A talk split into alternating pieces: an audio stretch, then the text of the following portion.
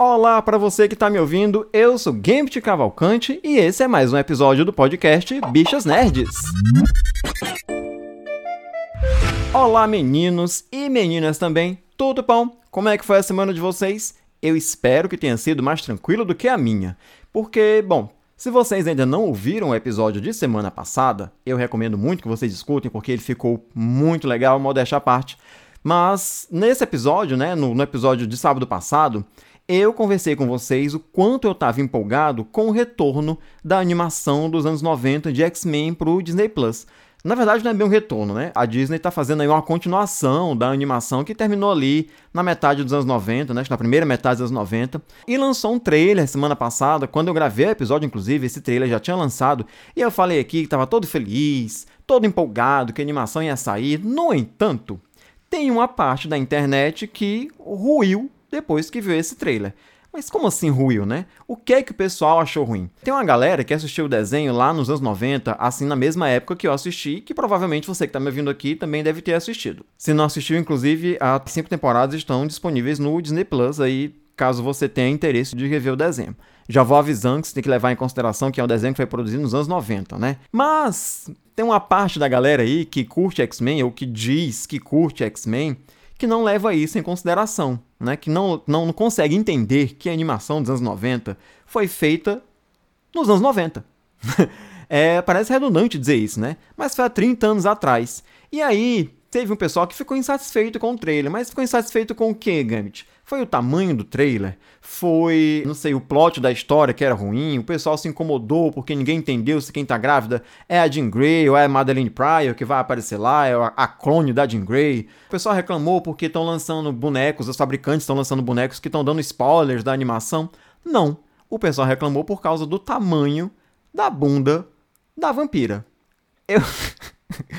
eu, eu, me escuto dizendo isso e eu não.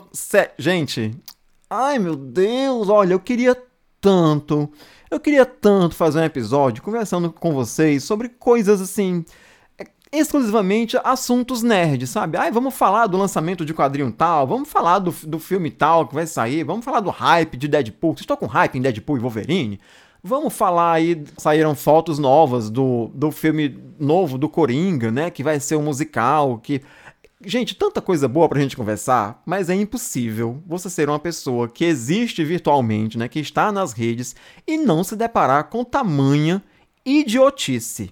E aqui eu vou fazer uma coisa que talvez vocês não sejam muito acostumados a me ver fazendo, que é ser eu mesmo. Eu preciso bater palmas para quem tem a paciência que teve o perfil do Jamesons, né, no X, que fez um fio explicando como é que era a personalidade da vampira, né? Outra outra página do X, meu Deus, não vou lembrar o nome agora, mas que fez um fio dizendo que a galera que estava reclamando da mudança da personalidade, sei lá, da vampira, é, não, não entendia que a vampira desenho, do desenho já era uma mudança da vampira dos quadrinhos, né? Porque originalmente a vampira tinha uma personalidade mais contida, ela era mesmo mais tímida, muito parecida com o que foi mostrado pra gente nos filmes dos anos 2000, dos X-Men, né? Que a Ana Paquin, é Ana Paquin ou Ana Peck? Eu não gosto de dizer Peck, parece Peck do Correio mais parecido com o que os filmes da Fox entregaram pra gente, né? A vampira era uma pessoa contida, tímida. Quando ela deu o primeiro beijo numa pessoa, na vida, né? O namorado dela entrou em coma e foi hospitalizado. Então ela não era uma pessoa, essa pessoa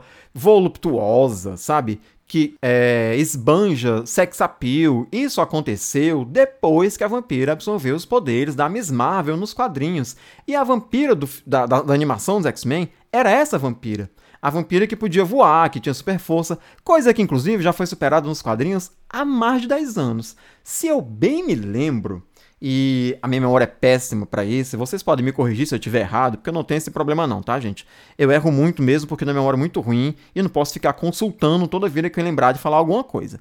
Mas se eu bem me lembro, a vampira perdeu os poderes lá em o Extreme, Extreme X-Men, né? que foi. Eu não tenho certeza se foi nessa, nessa saga, nessa série de X-Men, mas eu tenho a impressão que foi, porque eu lembro que tem alguma coisa aí com o traço do La Roca.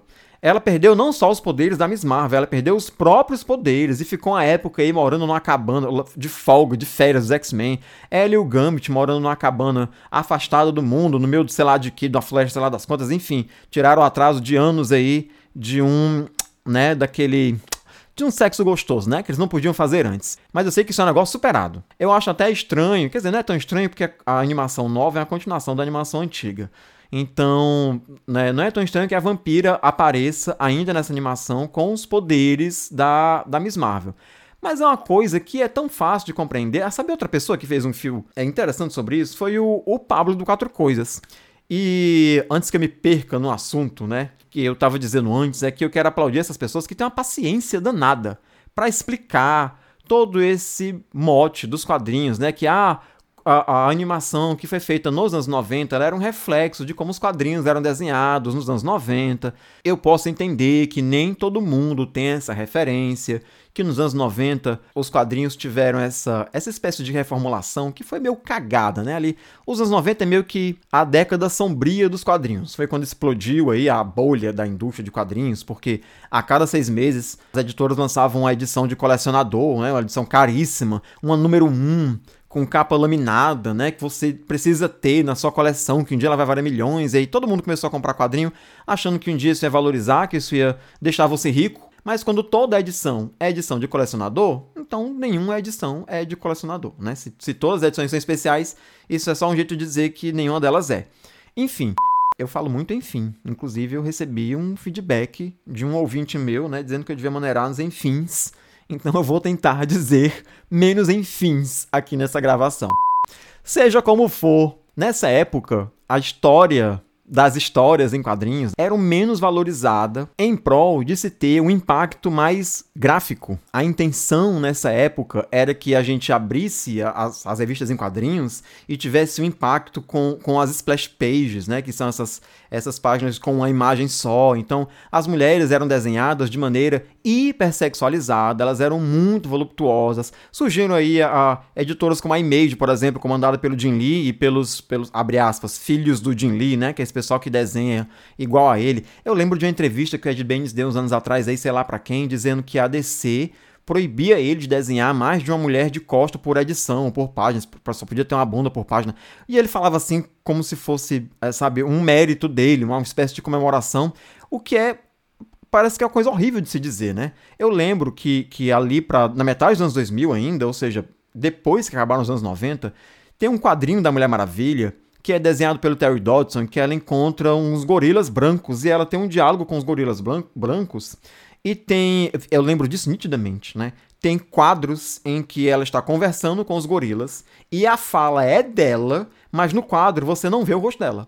Você vê em segundo plano aqui o gorila, o rosto do gorila olhando para ela, e em primeiro plano você tem a bunda da Mulher Maravilha. Ela está falando, ela é a falante do quadro, mas você vê o rosto do ouvinte e a bunda dela enorme assim no quadro. Sabe, eu fico pensando qual é a valoração que isso dá para a narrativa. Que esse tipo de angulação, que esse tipo de enquadramento, qual é o valor que isso traz para a história enquanto narrativa? Não traz valor nenhum. Então eu posso até entender que, de certa maneira, como nos anos 90 isso era muito valorizado e deu no que deu, que algumas pessoas ainda compreendam histórias em quadrinhos dessa maneira. Mas eu não consigo compreender que alguém leia X-Men, que alguém seja, que alguém acompanhe as histórias dos X-Men e que quando ela veja um trailer de uma animação, de um filme, de sei lá o que que seja, dos X, de um lançamento dos X-Men, que a preocupação dela seja a bunda da personagem. Porque, sério, se você já leu algum quadrinho de X-Men, se você gosta das histórias de X-Men, se você sabe sobre o que se trata os quadrinhos de X-Men e a sua preocupação na animação é se a vampira tem um peitão, se ela tem a bundona, se ela tá hipersexualizada ou se ela tá menos voluptuosa, se a sua preocupação é essa, você é burro. Eu não vou ficar aqui gastando a minha saliva explicando o que o Pablo já fez no Quatro Coisas, o que o Jameson já fez no X, explicando a toda a contextualização de por que, que naquela época a vampira era desenhada daquele jeito, de por que agora ela não está sendo mais desenhada assim. Velho, a Marvel dessexualizou suas personagens, sei lá, em 2010, eu acho, 2012. Quando foi que teve a, a, a novíssima Marvel? Eu não sei, eu não lembro como é que é o nome em inglês. Eu sei que no inglês teve a All New Marvel, que aqui ficou a nova Marvel, e depois teve a All New, sei lá o que, Marvel, que aqui ficou novíssima. Desde essa época, a Marvel dessexualizou suas personagens. Até a She-Hulk, que era uma mulher verde gigante de maiô, começou a andar com roupas que mostravam menos pele. A Psylocke dos X-Men, que tinha uma roupa que era hipersexual, que era um maiô cavadíssimo, com as pernas de fora, com a coxa de fora, a perna toda não, né? Ela cobria ali do joelho para baixo é, com as coxas de fora, toda, mudou, a roupa dela mudou, a roupa da Lince Negra mudou, todas as personagens da Marvel deixaram de ser hipersexualizadas. E é óbvio, é óbvio que isso ia se refletir nas outras mídias, que isso ia se refletir nas animações. A gente não tá nos anos 90. Não dá pra gente lidar as, as, as produções de hoje, as coisas que são feitas hoje, com os, olha, hoje é ótimo, que são feitas hoje com os olhos dos anos 90. Não, não faz sentido. Mas eu também sei que cobrar isso de certas pessoas é uma exigência muito grande. Eu tô sendo muito idealista se eu tô querendo que sejam prudentes as pessoas que foram à internet reclamar do tamanho da bunda da vampira no trailer da animação nova. Sem contar que é só um trailer. Né? A gente nem viu a animação ainda, a gente nem sabe como é que ela vem. E se ela tá com o mesmo uniforme, se ela apareceu no trailer ainda voando e com super força, é muito provável que ela venha com a mesma personalidade, né? com a personalidade muito parecida do que ela tinha lá nos anos 90, porque ela ainda é a vampira com os poderes da, da Capitã Marvel. Né? Na época Miss Marvel, hoje Capitã Marvel que é uma pessoa assim que tem a, a, autoestima elevadíssima, né? Que se enxerga, que se coloca, se apresenta para o mundo diferente do que a vampira tímida, retraída fazia. Ainda assim, a, a reclamação, cara, a reclamação é inválida por de com tantas camadas, sabe? É um negócio escroto. E olha, longe de mim, passa longe, muito, muito longe de mim, querer criticar o fetiche de alguém. Eu é que sei as coisas bizarras que eu gosto, então, se você tem esse fetiche em personagens de, de desenhos animados, né? Se você tem esse fetiche em super-heroínas voluptuosas, tem coisa para você. Vai assistir aquele, sei lá o que, o Ragnarok que tem na Netflix ali, que é um, um anime que eu assisti todo arrepiado, todo me tremendo, porque tem, pô, tem cena que tem lá o, o Jack o Estripador que pega uma Valkyria e, e, e obriga ela a fazer um troço que é uma não sei nem se dizer se é uma parábola, se é uma analogia, se é um paralelo, porque é uma cena de, de violência sexual claríssima, sabe? Não, não é nem só a simbologia, assim, você percebe que é uma cena de sexo forçado. Eu não sei se eu posso dizer estupro aqui em podcast, né? Não, não vai pro YouTube esse negócio aqui, mas enfim.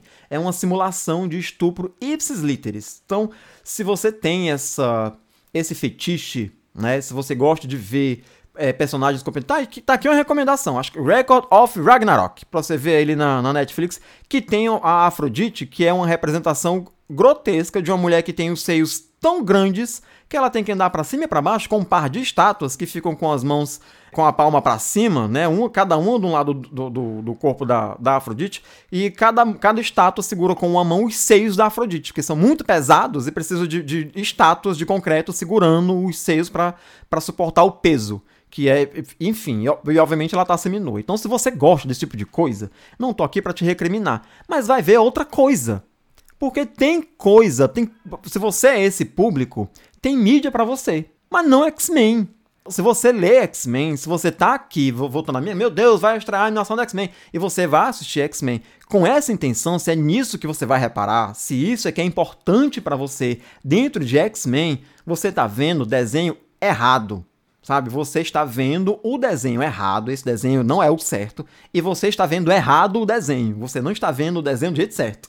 Você está errado em todas as frentes. Não tem como você reclamar disso. Se é isso que você espera de X-Men, se é esse tipo de, de engajamento que você tem para X-Men, você é burro.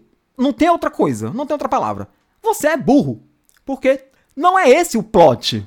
Não é essa a intenção. Não tem porquê um desenho que conta a história de uma equipe de pessoas é, é, excluídas da sociedade, né, que é uma representação nas lutas contra o preconceito das minorias sociais, sejam pessoas negras, LGBT, mulheres, enfim. O que quer que você queira colocar ali na analogia de X-Men, se o plot do desenho é esse, não tem, não faz sentido você reclamar que não tem uma mulher da bunda gigante na animação, que você não tem uma mulher com seus gigantes, que não tem uma mulher hipersexualizada. Sua reclamação é burra. Sabe o que é mais interessante nessa história toda?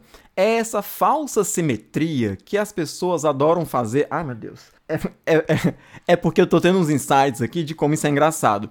Eu lembro da frase famosa do Paulo Freire, né? Que diz que quando a educação não é libertadora, o sonho do oprimido é ser o opressor. E as pessoas aqui são tão burras que ela faz um processo inverso disso, né? O opressor, ele quer ser o oprimido. Se tornou muito comum a argumentação dessas pessoas que estiveram sempre nessas eu não sei dizer se é posição de poder, mas nessa posição de privilégio, né? O, o homem hétero, cis, branco, né? Que sempre é, percebeu que as mulheres eram sexualizadas para serviço deles, né? A serviço deles, que quando a mulher é hipersexualizada, mas quando ela é empoderada da sua sexualidade, eles ficam com raiva. Como é o caso, por exemplo, de Capitã Marvel, que é uma mulher poderosa, dona de si, que faz o que quer quando quer, e aí a galera tem um ranço, dá até um rancinho ali da Capitã Marvel, porque ai, ela é, não sei, ela é prepotente. Ela é meio é, é amarga, é uma mulher amarga, sabe? O pessoal, porque sabe por quê? Porque a sexualidade dela, porque a autoestima dela não está a serviço do homem. É, como eles são muito acostumados a verem essa posição subserviente da mulher a serviço, né, quando a sexualidade serve aos desejos do homem, né, às pretensões masculinas, então tá tudo bem. O problema é quando ela perde isso, né, como é aqui o caso da vampira. E aí surge o argumento: "Ah, mas quando é quase noturna pode sexualizar, né? Ah, mas vocês não reclamam da bunda do personagem tal. Mas vocês não reclamam disso. Gente, é, é lógico que a gente não reclama.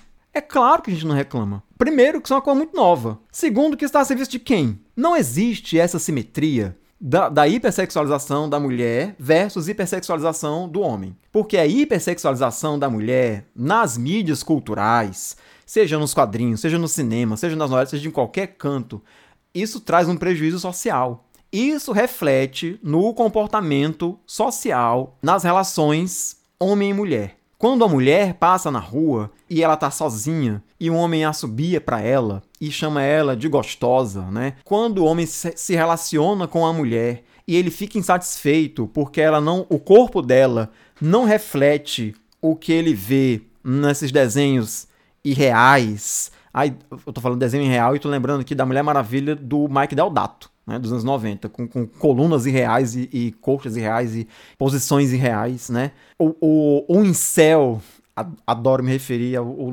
Nerdola como incel, né? Um incel, virgão, ele tende a fazer essa transferência, né, do que ele vê dentro das mídias, o modelo de mulher que ele vê nas mídias que ele, que ele consome, ele deseja que na vida real a mulher seja daquele jeito. Quando ela não é, quando ela não satisfaz esse desejo, a gente tem aí essa, essa cambada de red pill que reclama que mulher tem estria, que reclama que mulher é gorda, que eu quero a mulher que se cuide. Eu não quero a mulher que dependa de mim financeiramente, mas ela não pode ganhar mais do que eu, porque ela vai se sentir acima de mim. Esse bando de gente faz um esforço danado para gostar de mulher, que tem que fazer, tem que ser que tem que gostar muito pouco de mulher para fazer esse bando de exigência. Quando esse povo percebe que a mulher não, não, não tá a serviço dele nessas mídias, ele começa a fazer essa falsa simetria. A dizer que é a mesma coisa quando o homem é hipersexualizado numa mídia qualquer e a mulher também. E não é a mesma coisa. Não tem essa mesma simetria. Não existe essa dor né, do homem ser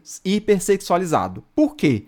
Porque socialmente, no final das contas, ser hipersexualizado ainda é favorável à vida social do homem. O homem ainda é aplaudido se ele tiver várias parceiras, se ele conseguir ter várias parceiras, várias parceiras. Isso é socialmente aceito. Não só é socialmente aceito, isso é socialmente motivado. É bem diferente do que acontece com a mulher que tem vários parceiros, né? Não é problema uma mulher se casar com um homem que já teve relações sexuais antes de conhecê-la. Mas o homem se sente meio chateado se ele não for o primeiro daquela mulher, se não foi ele, né? Que vocês entendem onde eu quero chegar. A questão é que não dá para fazer essa reclamação porque não existe essa comparação. É, é, isso foi uma frase que foi um amigo meu que disse. É, foi o PJ Brandão do HQ Sem Roteiro. Inclusive, recomendo muito que vocês vejam os vídeos do HQ Sem Roteiro. Ele faz vídeo pro TikTok e também solta no Instagram. O PJ tem um texto muito inteligente. E eu lembro que a gente gravou um podcast uma vez não sei se a gente estava fazendo um evento uma vez, mas essa frase eu ouvi dele, né? Que quando você vê um cara musculoso nos quadrinhos, numa pose heróica, né? Como as capas do Superman pelo Jim Lee, olhando pro horizonte, com aquele peito inchado, né? Uma perna é, dobrada, com o joelho para cima e a mão na cintura, você pensa, que cara foda, eu quero ser que nem ele. Mas quando você vê uma capa do Milo Manara, por exemplo, ou do próprio Jim Lee, durante muito tempo as capas do Mike Deodato ou do Ed Benes, que é uma mulher que está lá posando para aquela imagem numa foto que nem é inspiradora, é normalmente numa posição que não faz sentido nenhum. Tem uma capa maravilhosa do, do David Finch pra Mulher Maravilha ali quando ele tava desenhando os 952, que eu não entendo no mundo. É o Mulher Maravilha 36. Procura essa imagem na internet. Mulher Maravilha 36 dos 952. Eu não entendo no mundo o que que diabos a Mulher Maravilha tá fazendo naquela pose não faz sentido a pose que ela está fazendo na capa da revista. Então, quando você vê uma mulher naquela, daquele jeito, porque sempre tem que estar tá mostrando peito e bunda, né? Sempre tem que estar tá mostra seios e bunda na mesma imagem, na mesma posição, você pensa, que gostosa. As imagens que são pintadas das mulheres nos quadrinhos, hoje muito menos, mas elas não têm essa, essa inspiração motivacional. Né? Você não olha para aquilo e pensa, poxa, eu queria ser como ela, eu queria ser que nem ela, que inspirador. Você pensa, porra, que puta gostosa. Caralho, que gostosa. Olha que perna, olha que lapa, olha esse peitão. É isso que você pensa. Então não tem essa simetria, tá? Cara, vocês querem tanto ser como a gente, né? Porque vocês passam, a gente passa a vida inteira ouvindo de vocês que a gente é mimizento, que a gente inventa história, que gosta de reclamar, sabe, que não tem racismo, que não existe homofobia, que a gente inventa essas coisas. E aí no primeiro sinal de que isso está se revertendo, né? Muito embora não exista aí nem cristofobia, nem racismo reverso, nem toda essa baboseira que vocês queiram falar, vocês dão logo essa cartada da heterofobia. Outro dia eu tava lá o cara reclamando com o Jameson. Não pode reclamar porque a mulher não é gostosa, porque é muito errado o homem achar a mulher bonita, é muito errado. Tem nada a ver, não tem nada a ver. Ninguém tá condenando a heterossexualidade. Você tem o direito de achar uma mulher bonita, você tem o direito de achar uma mulher desejável. Não tem nada de errado nisso. O errado é você ver um desenho animado e reclamar que a mulher não tem o corpo que você deseja que ela tenha. Isso é que tá errado. O único adjetivo que, que dá porque eu consigo pensar, se você tem essa, é, você faz essa argumentação rasa, é só porque você é burro. Certa vez eu peguei um Uber com a minha mãe, talvez eu já tenha contado essa história em algum episódio do, do Bichas Nerds. Quem não ouviu ainda vai ouvir agora, quem já ouviu, principalmente os meninos que gravaram comigo já devem saber dessa história, então me desculpa, vou contar de novo. Outro dia no Uber com a minha mãe, e aí sei lá por que, né, essas coisas acontecem, em algum momento da conversa, o Uber começou a falar dessa história de assédio e de como ninguém enxerga o lado dos homens nessa coisa de assédio. E eu perguntei assim: como assim o lado dos homens, moço? Só quer que a gente escute o lado do agressor? Ele falou: não, é porque tem mulher que também comete assédio, não é só homem que assedia. Quer dizer, o que, que vai acontecer, por exemplo, se uma mulher vier no meu Uber e ela começar a me assediar, começar a me cantar? Porque eu sou um homem casado, evangélico, o que, que eu vou fazer numa situação dessa? E eu fiquei olhando pra cara dele pensando: moço, seu sonho, né? Porque não tem mulher que vai lhe assediar. Desculpa. Mas eu não disse isso. Eu só pensei. Mas eu fiquei aqui, moço, veja bem. Se uma mulher é uma passageira de um Uber e um homem começa a assediar essa mulher, o motorista do Uber, o que, que, provavelmente ela vai fazer? Ela vai ficar acanhada, vai dar um monte de sorriso amarelo e vai rezar para essa corrida acabar logo. Por quê? Porque se ela se revoltar no meio da corrida, se ela mandar ele parar, se ela disser que vai denunciar ele, sabe o que esse homem vai fazer? Ele vai ameaçar ela de deixar ela em qualquer esquina deserta, de tocar o carro para algum terreno baldio e desovar essa mulher lá e fazer o que quiser com ela lá. Uma mulher vai ficar morrendo de medo disso acontecer. Mas se a mulher, se é a mulher que está assediando o motorista do Uber, ele vai olhar para a cadela e vai dizer: Senhora, ou a senhora para, ou eu vou parar o carro aqui e vou fazer a senhora descer do carro e a senhora vai ficar aqui no meio da rua. Você tá vendo a diferença? Você tá vendo a diferença? Do mesmo jeito se for uma mulher motorista. Se for uma mulher motorista e o cara começar a assediar ela, ela vai ter que ter muita coragem ou vai ter que usar de muita artimanha para poder tocar o carro para um lugar seguro, onde ela se sinta segura, a ponto dela dizer: desça do carro agora, porque vai encerrar a corrida porque o senhor está me assediando ela não vai ter coragem de fazer isso em qualquer sinal, porque ela vai ter medo de ser agredida. E se for a mulher motorista e o cara for passageiro e essa mulher começar a assediar ele, se ele achar que essa mulher é bonita demais, ele vai dar corda para ela porque ele vai achar muito bom e vai ter o ego muito inflado porque está sendo assediado. Se for uma mulher que ele não deseje, ele vai dar uma retrancada nela. Minha senhora, a senhora tá louca, eu sou um passageiro, a senhora tá aqui me assediando, para esse carro agora. E ela vai ter que parar o carro e ele vai descer. Pronto. Não existe simetria. Estamos entendidos com relação a isso? Porque se a gente tiver entendido com relação a isso, eu posso mudar de assunto. Pelo amor de Deus, Eu não aguento mais nerdola reclamando que as mulheres não estão mais seminuas nos quadrinhos, que elas não estão mais aparecendo em posições ginecológicas nos quadrinhos. Vão ler outra coisa. Não vão ler X-Men. Esse tempo todo que X-Men existe e você ainda acha que X-Men é sobre corpos femininos hipersexualizados, você é burro. Ah, é tão cansativa essa história. Eu queria tanto, queria tanto que quando a gente falasse disso, a gente falasse só de quadrinho, Apesar de todos os pesares, quando isso acontece e é relacionado para a história em quadrinhos, a gente sabe que a gente está lidando aí com um monte de gente idiota, né? Com um monte de gente burra, e a gente pode só ficar rindo da cara deles. Ficar, só, só ficar nessa história de, ah, você não entendeu nada, ah, não é bem por aí, né? O que me zanga, né? O que me, me coloca nesse, estágio, nesse estado de cólera é que eu sei que se essa discussão não for resolvida dentro desse âmbito fantasioso, isso vai acabar se refletindo na vida real das piores maneiras. Tanto é que, se você for uma pessoa que não estava trancado num iglu nessa última semana, você certamente deve ter visto o caso que aconteceu no Rio Grande do Sul do rapaz que foi agredido por um senhor, é, de um rapaz negro que foi agredido por um senhor branco, né? Era um motoboy que estava lá parado na calçada, que é um ponto onde os motoboys ficam para aguardar é, chamada, para aguardar pedido, para aguardar que apareça a corrida, né? E um senhor branco apareceu com um canivete e cortou, tentou cortar o pescoço do, do motoboy na calçada. O motoboy chamava Everton, se eu não me engano, né? Everton, e o senhor chamava Sérgio. O que, que aconteceu? No meio da confusão, o Everton, como qualquer pessoa normal, né, reagiu e jogou pedras no senhor Sérgio e as pedras acabaram é, acertando as pernas do senhor Sérgio. As pessoas chamaram a polícia. E aí, quando a Brigada Militar do Rio Grande do Sul chegou, o que, que aconteceu? E é por isso que a gente precisa discutir ainda essas coisas em âmbitos culturais, em âmbitos fantasiosos, né? Nessa, na bolha da, da cultura midiática, né? Porque é assim que isso reverbera na vida real. Mais uma vez, uma pessoa branca achando que faz parte desta casta social que pode fazer o que quiser, né? Uma pessoa branca agredindo uma pessoa negra a troco de nada, né? E quando a polícia foi acionada, a polícia acabou prendendo. Ah!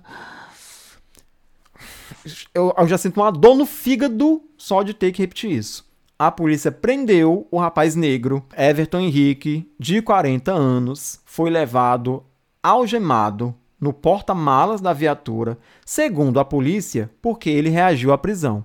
Sendo que a polícia começou a agir com, com mais, de maneira mais brusca com relação ao Everton, quando ele, indignado, pediu que o senhor Sérgio mostrasse o canivete. Senhor Sérgio é um senhor de 71 anos. Veja só você, né? É, é, provavelmente uma dessas pessoas que estavam aí com o celular na cabeça fazendo sinal para extraterrestre aí um tempo atrás, ou rezando para pneu. A polícia algemou o Everton e colocou ele na, na no porta-mala da, viaturas, da, da viatura, enquanto conversou calmamente com o senhor Sérgio e esperou que ele fosse até em casa, vestisse uma camisa, voltasse ao local do ocorrido e só então ele fosse algemado e levado no banco traseiro da viatura até a delegacia, onde os dois prestaram depoimento. E o que é a cereja do bolo, o que é mais legal nisso tudo, é que os dois estão sendo indiciados pelo mesmo crime, que é o crime de lesão corporal. É inacredibilível. Eu não.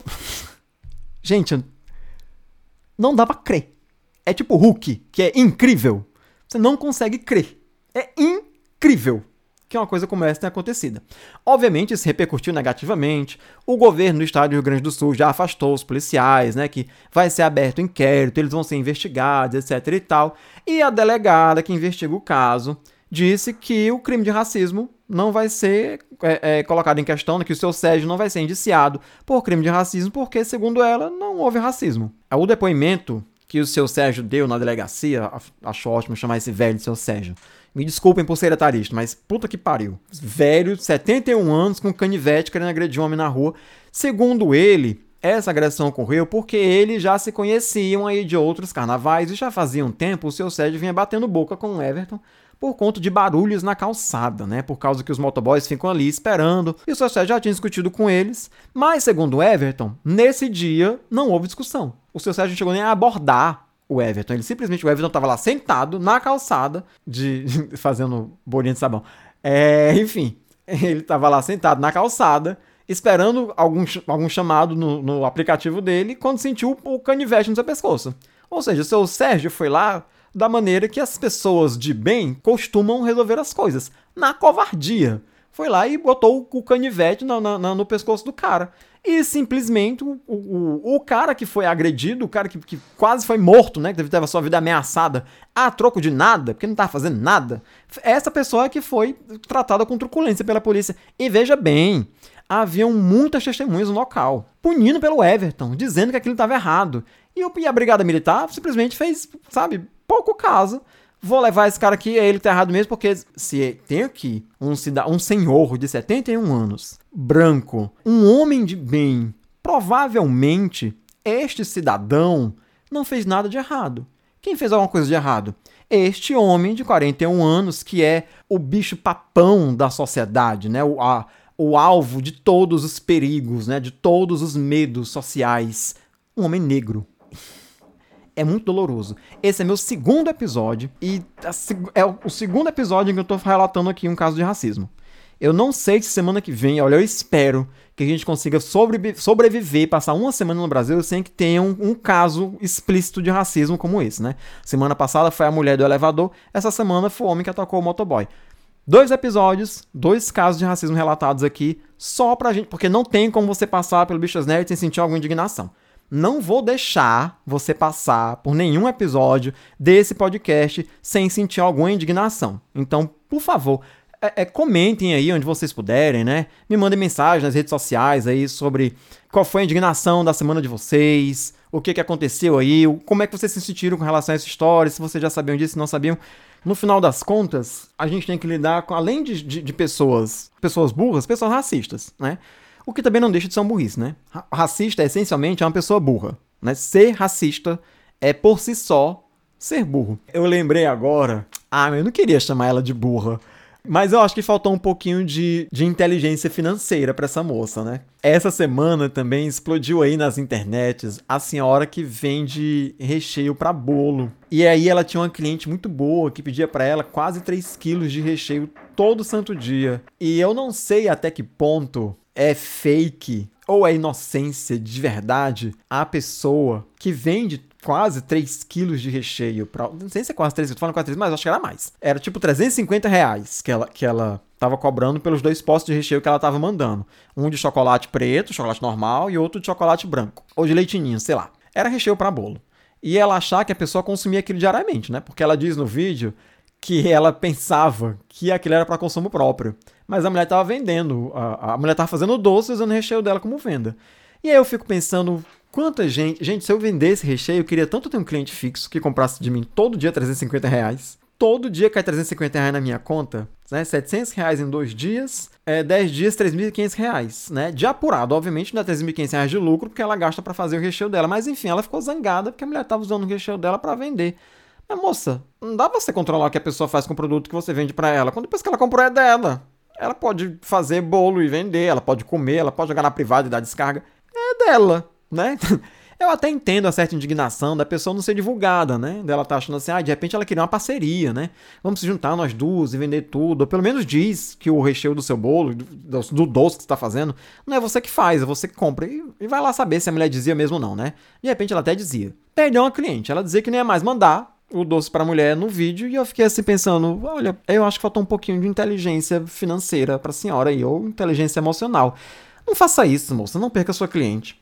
Deixa ela vender o doce dela com o seu recheio. Qual é o problema, né? Se de toda maneira isso te ofende, peça para ela te divulgar. Peça para ela dizer, Dona Maria, a senhora está vendendo aí os seus doces com meu recheio. Diga que seu recheio a senhora compra de mim. Né? Diga que não é a senhora que produz. Pelo menos isso. Mas eu acho que elas tinham uma parceria até boa, mas eu não queria chamar a moça de burra, porque é, é uma, só uma trabalhadora, gente, é uma, uma proletariada. É que nem eu. E eu também não sou das pessoas mais inteligentes. Também, qual é a moral que eu tenho para chamar alguém de burra financeiramente? Porque eu também sou pobre, é, não enriqueci, né? Não, não, não entrei aqui no hall da meritocracia, não fiz coisas muito inteligentes da minha vida, ou fiquei só sentado reclamando, porque é isso que gente que acredita em meritocracia acha que a gente fica fazendo, né? Semanas atrás, estou eu linda e plena no grupo de busca de emprego. E aí, certa pessoa perguntou lá no grupo quanto ganhava um design gráfico, porque ela recebeu uma proposta de emprego de uma empresa e a empresa pediu que ela dissesse qual era a pretensão salarial dela. E ela não sabia quanto pedia. E aí as pessoas começaram a dizer: ah,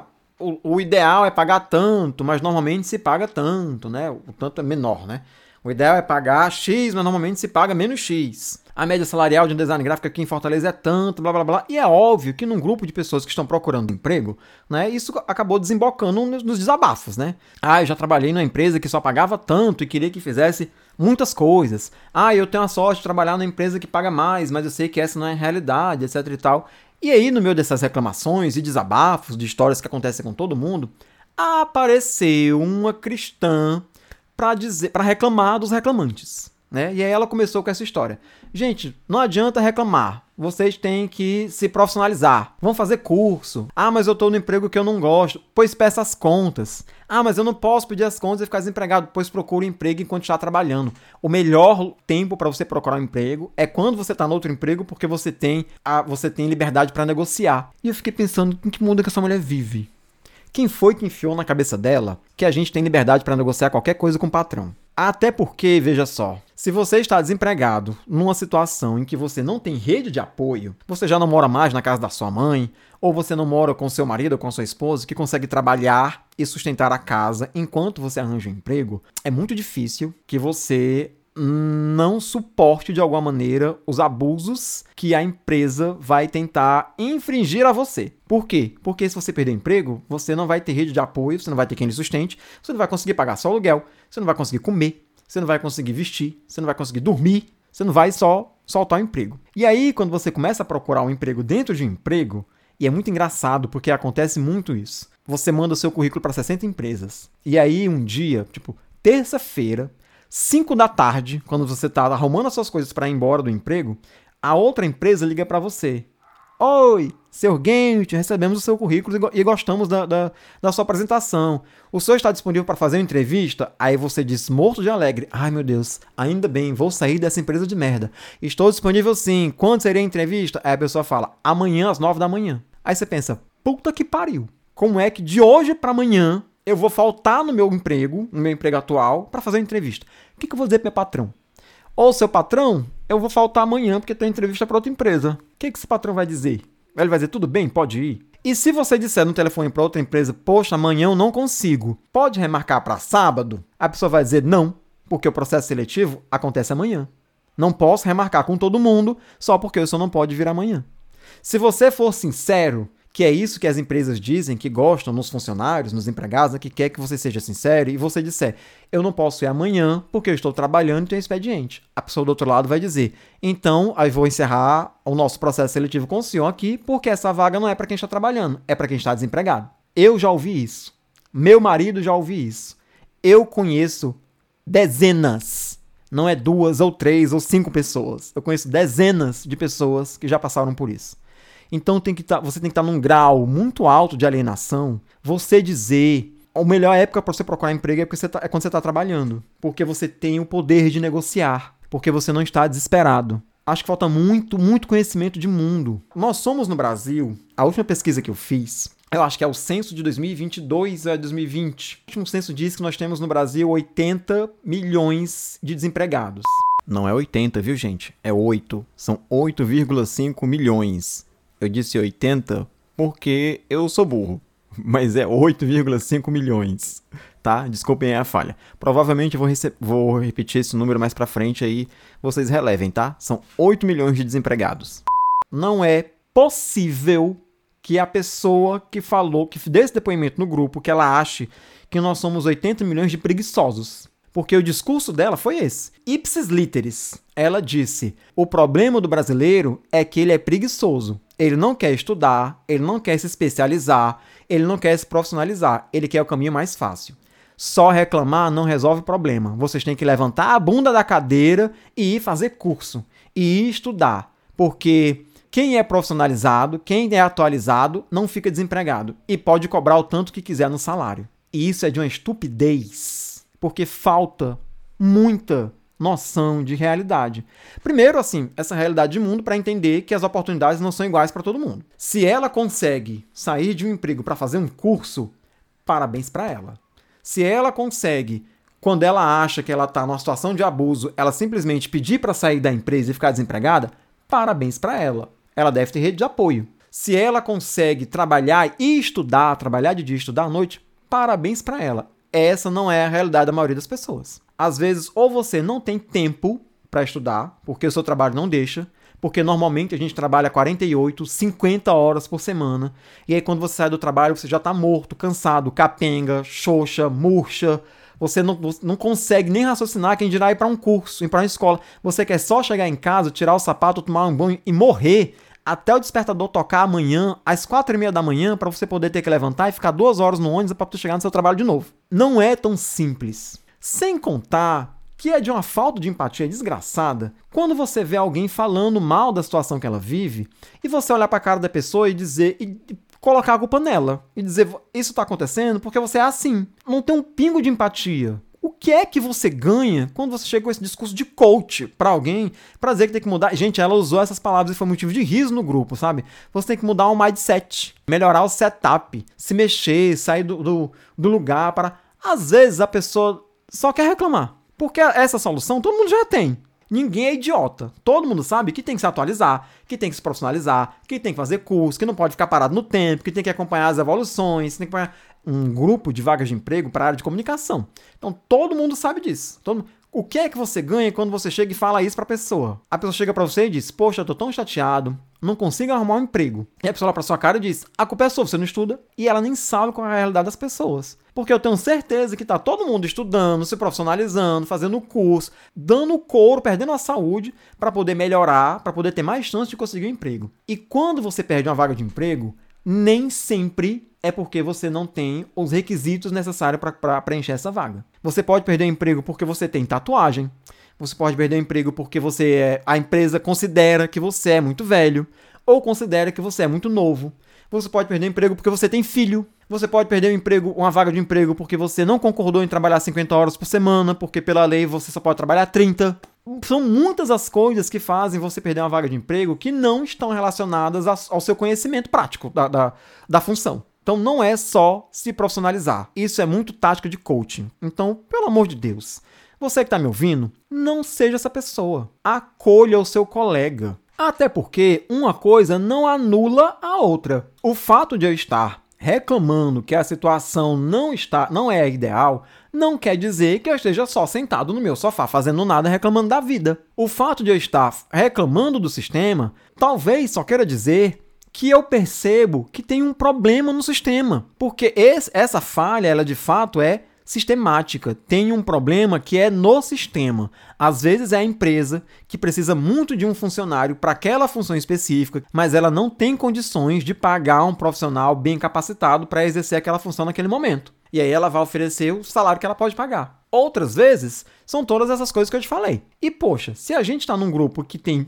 um monte de gente está desempregado, porque é um grupo de vaga de empregos, é óbvio que as pessoas vão, vão aproveitar as oportunidades para desabafar os seus desgostos. É, é esse papo meritocrático que fode o sistema todo. Essa, essa coisa que, que diz para você que tudo tem a ver com suas próprias escolhas. As realidades são tão distintas, né? São nem sempre a gente tem escolha, né, gente? Às vezes as escolhas, elas acarretam em consequências piores do que a situação em que a gente já se encontra, né? Como escolher sair de emprego. Por exemplo, essa semana eu terminei de assistir uma série chamada Irmãos Sam, Brother Sam, tá na Netflix. É com a Michelle Yeoh, que é a moça que ganhou o Oscar em 2023 de melhor atriz por tudo em todo lugar ao mesmo tempo. Por que eu lembrei de falar isso agora, né? Porque, obviamente, né, é uma série ficcional e a série fala sobre gangues. E essas gangues, essa, essa máfia é, chinesa. Por que, que eu tô tratando esse, traçando esse paralelo? Porque a série também fala sobre escolhas. Eu lembrei dela enquanto falava dessa coisa da, das escolhas que a gente tem, né, com relação à meritocracia, mercado de trabalho e tudo mais, porque apesar de não ter a ver com essa situação de empregabilidade, a série conta a história de uma família de gangsters, era um casal, e eles tiveram que se separar por uma questão de segurança, né? A, a esposa foi para os Estados Unidos morar com um filho mais novo,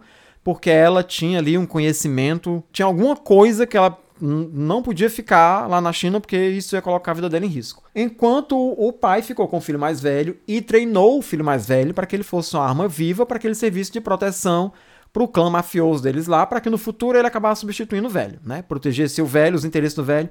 E aí chega um momento da série que os personagens têm que fazer essas escolhas de continuar como gangster, ou de começar a ser gangster, ou de se revoltar contra a própria família, né, de abandonar o próprio pai. E é colocado nesse momento da série essa dificuldade de se fazer escolhas. Porque às vezes você já, tá, você já tá tão entranhado no sistema, você já tá tão convencido de que só existe aquela verdade que é difícil para você imaginar uma realidade diferente daquela. Eu recomendo que vocês assistam a série. Eu acho que é um jeito diferente de ver a Michelle Yeoh, porque pelo menos eu, né, que vi pouquíssimos filmes com a atriz, a gente é acostumado a ver ela em cenas de ação, né, como ela fez lá, sei lá, 30 anos atrás, 20 anos atrás, com o Tigre e o Dragão, depois como ela tá em Shang-Chi, e até como ela aparece em tudo e todo lugar ao mesmo tempo, né? Que ela é sempre uma guerreira, uma lutadora, né? E nesse, ela tem uma personagem que, que ela luta de outra maneira, né? Ela luta com a sua artimanha política. Ela é um personagem, ela é uma personagem extremamente política, né? Eu fiquei muito impressionado com o papel da, da Michelle Yeoh aqui, porque ela não tá badass dessa maneira como a gente é acostumado a ver. Ela é badass, ela é guerreira,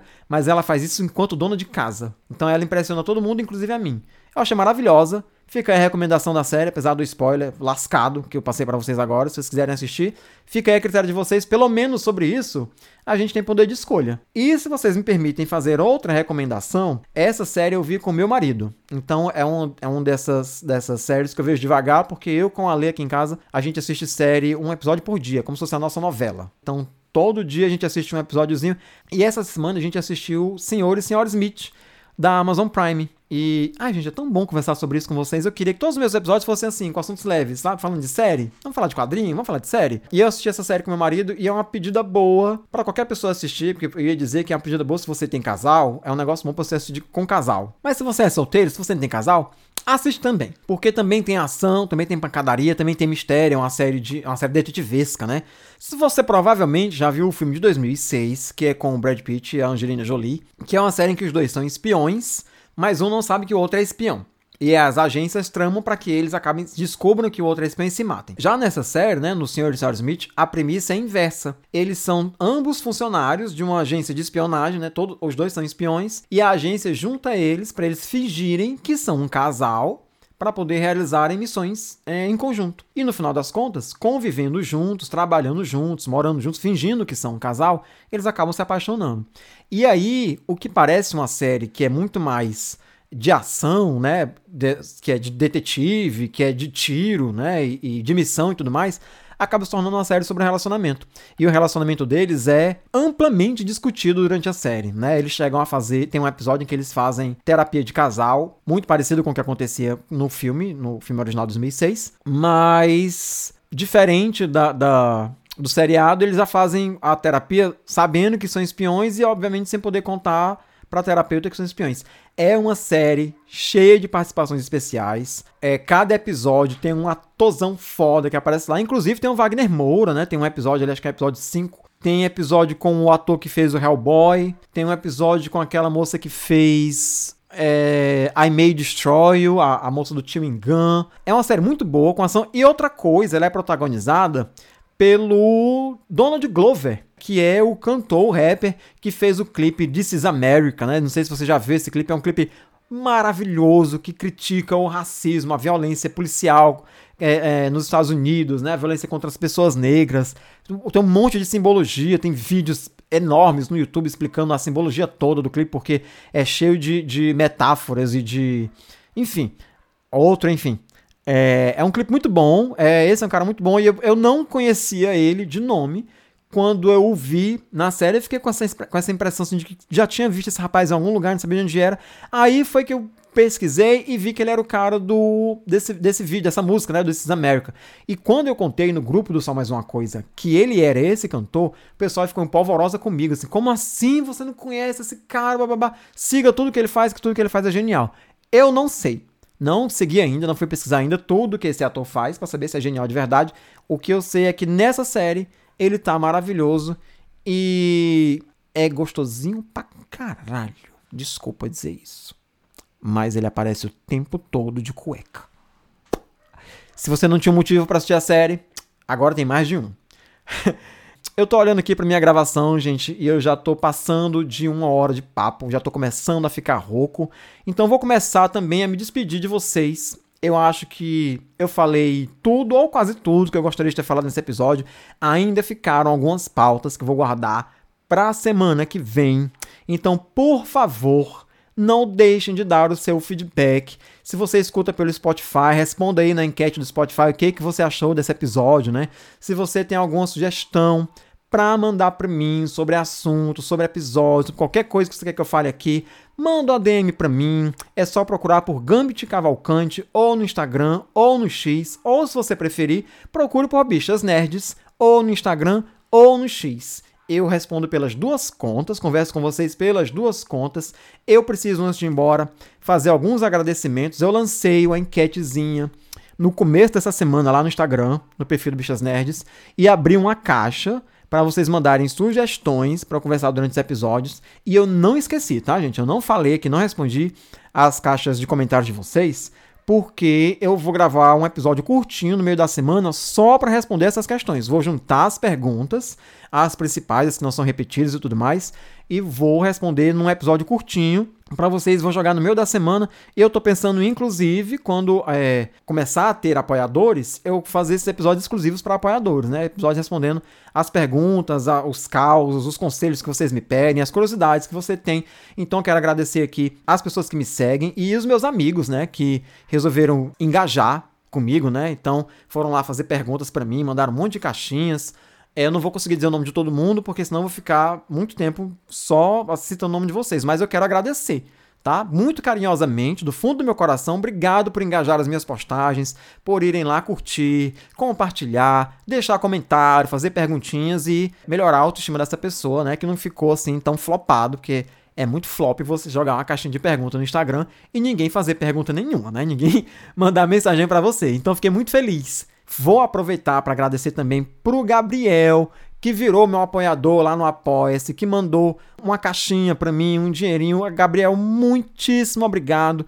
Eu vou dizer o nome de todos vocês que contribuírem financeiramente comigo para o podcast permanecer vivo, para eu poder continuar fazendo esse podcast, seguindo com os episódios. Então vocês podem procurar o Bichas Nerds lá no Apoia-se, que não tem erro, tá? É apoia-se.com.br barra Bichas Nerds. Ou vocês procuram lá o Apoia-se no Google. Quando vocês abrirem a página do Apoia-se, vocês colocam na busca Bichas Nerds. Se vocês não quiserem apoiar pelo Apoia-se, vocês podem me apoiar pelo aplicativo do Orelo, né, que é um aplicativo que serve para você ouvir podcasts. Os episódios estão saindo lá também, além de sair no Spotify, sai no Orelo e sai no site do Só Mais Uma Coisa, onde vocês podem ir ouvir o site direto pelo navegador, ouvir o site é ótimo, né? Ouvir o podcast direto pelo navegador e ler os textos do Só Mais Uma Coisa a respeito de cinema. Essa semana a gente tem texto aí direto sobre o, o, os filmes que estão concorrendo ao Oscar, então se você gosta de cinema, de série, então vão lá ler os textos da gente, a gente tá lá, eu tô lançando um texto toda semana no Só Mais Uma Coisa. Qual é o último recadinho? Eu quero agradecer muito, mas muito, muito, muito, muito, muito do fundo do meu coração pro Load, que ele ouviu o primeiro episódio do podcast e ele divulgou esse podcast para mim sem que eu tivesse que pedir, sem que, sem que eu tivesse que ter feito collab, sem que eu fiquei tão feliz. Eu fiquei tão orgulhoso do meu trabalho porque quando são essas pessoas que estão divulgando a gente de maneira voluntária, isso me dá a certeza de que eu tô no caminho certo, sabe? Se foi o Load que falou de mim, eu sou um admirador antigo. É, já faz muito tempo que eu acompanho ele, desde quando ele fazia parte lá do, do Omelete, inclusive. E ele foi lá no Instagram dele e no X dele e divulgou Bichas Nerds. Então, Load, muitíssimo obrigado pelo apoio. Fez uma diferença enorme a força que você deu para mim. Eu espero que você tenha ouvido esse episódio, que tenha gostado dele também. Eu espero que todo mundo que vê esse episódio tenha gostado dele também. Muitíssimo obrigado por me ouvir até aqui. Eu vou me despedindo. A gente se vê no próximo Bichas Nerds. Muitíssimo obrigado e tchau, tchau.